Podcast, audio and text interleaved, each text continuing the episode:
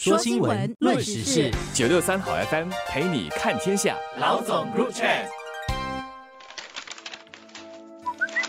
你好，我是联合早报的何希薇。你好，我是吴欣迪，联合早报总编辑。新加坡目前的法定退休年龄是六十二岁，重新雇佣年龄是六十七。那虽然这两个都是上限的概念，但不是说一个人在六十二岁的时候就一定得退休，而是这是一种保障。保障说，雇主不可以在员工还没有六十二岁就要他退休。同样的，如果一名员工是身体健康，又有合适的工作职位让他继续工作，就应该可以一直重新受雇到六十七岁。否则呢，这名雇主就得做出赔偿了。那为了鼓励更多的企业采取比法定退休还有重新雇佣年龄更高的那个做法。人力部呢，就在二零二零年的时候推出了退休与重雇年龄率先调高津贴。公司呢，如果率先在内部把退休还有重新雇佣年龄调高到分别六十五岁和七十岁，每雇佣一名六十岁以上的年长员工，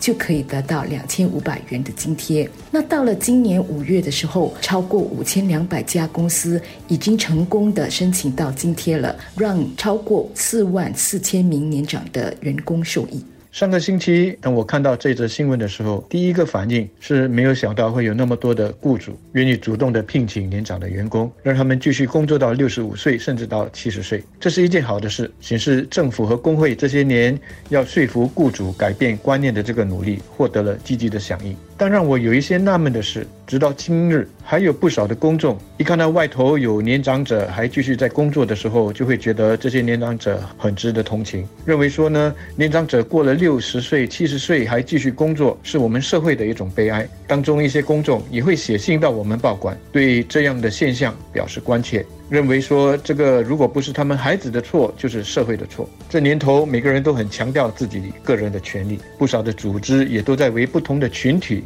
去争取权利。但你问我的话，不受年龄的限制，能够继续就业的这种权利，要比其他的许多的权利来得更值得和更需要获得保障。换句话说，只要一个人愿意，只要他还想继续工作，而且身体和心理状况允许，那职场就不应该因为年龄而拒他们于门外。当然，有人因为个别原因想要提早退休，那也是个人的选择，同样应该获得尊重。但我想强调的是，如果有年长者愿意继续工作，我们其实大可不必爱心或者是同情心泛滥，反而应该把这种现象当成是我们社会的一种进步，因为这反映出社会不再把年长者当成是废物或者是累赘，而是把他们当成是能够继续做出积极贡献的群体。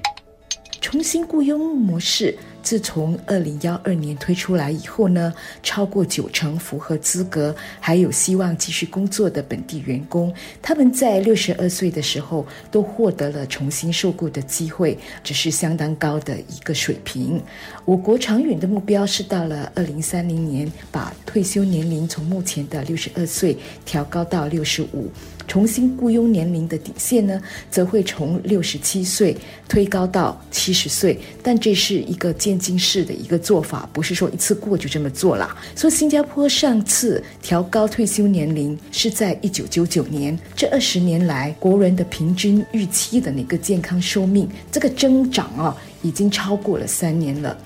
那我们现在处处都听到人家说人手不够啊，无论是服务业、金融业等等哈，就是一些比较新兴的一些行业，都一直听到说有人手不够的问题。那么在这样的一个劳动力市场紧张的情况下，看来会有更多的年长者可以继续受雇。实际上，我们不时也听到一些雇主说年长。雇员的相对优势。一家在帮助求职者就业的非盈利机构叫做 Generation Singapore，它的执行长呢在接受联合早报的访问的时候就说，他们做过的一个全球调查，那么大多数招聘的经理都说，就工作的整体绩效来说，较年长的员工跟年轻的员工是一样的好。或者是甚至更好，并且呢，他们更有可能长期留在公司。那么，CV 刚才也提到了本地人力市场紧张的问题。那么，与其引进更多的客工，我们其实应该善用年长员工的这个宝贵资源，让他们有机会继续的提升自己。当然，作为年长雇员，